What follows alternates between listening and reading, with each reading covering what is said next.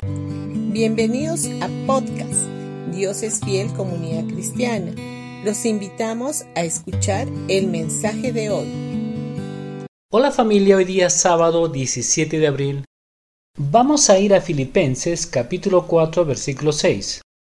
Por nada estéis afanosos si no sean conocidas vuestras peticiones delante de Dios en toda oración y ruego, con acción de gracias. Dios no quiere que tengas miedo, inquietud o ansiedad. En vez de eso, Él quiere que por nada estéis afanosos si no sean conocidas vuestras peticiones delante de Dios en toda oración y ruego con acción de gracias. Entonces, cuando tengas preocupación o ansiedad, de inmediato convierte esa preocupación o ansiedad en oración. Eso es ruego, y cuando estés turbado por una preocupación o ansiedad por la cual no sabes cómo orar, ora en el Espíritu o en lenguas. Y en medio de esa oración, agradece a Dios que Él ya es tu sanidad, provisión, buen éxito y victoria. Esto es acción de gracias. Pero, pastor, si estoy preocupado por algo, ¿cuánto tiempo debería orar? Sigue orando.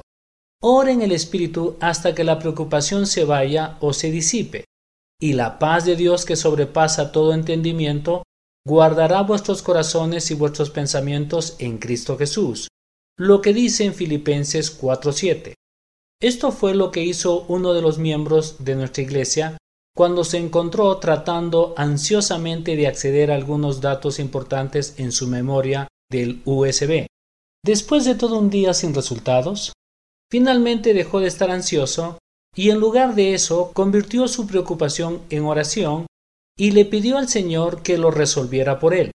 Mientras oraba en lenguas, también repetía agradeciendo en su corazón que tenía el Espíritu Santo, porque Él es su ayudador, porque Él es para su provecho, ventaja y beneficio, lo que dice en Juan capítulo 16 versículo 7.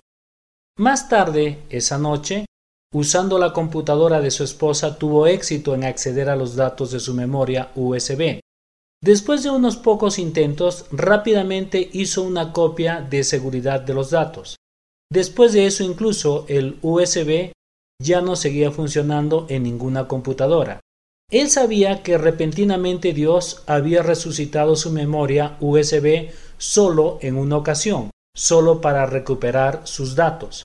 Ahora yo creo que todos nos preocuparíamos mucho menos y disfrutaríamos mucho más de nuestras vidas si tan solo nos diéramos cuenta de esa verdad. Nuestro Abba Padre es tan poderoso que no hay nada que Él no pueda hacer. Es tan amoroso que no hay nada que Él no hará por nosotros.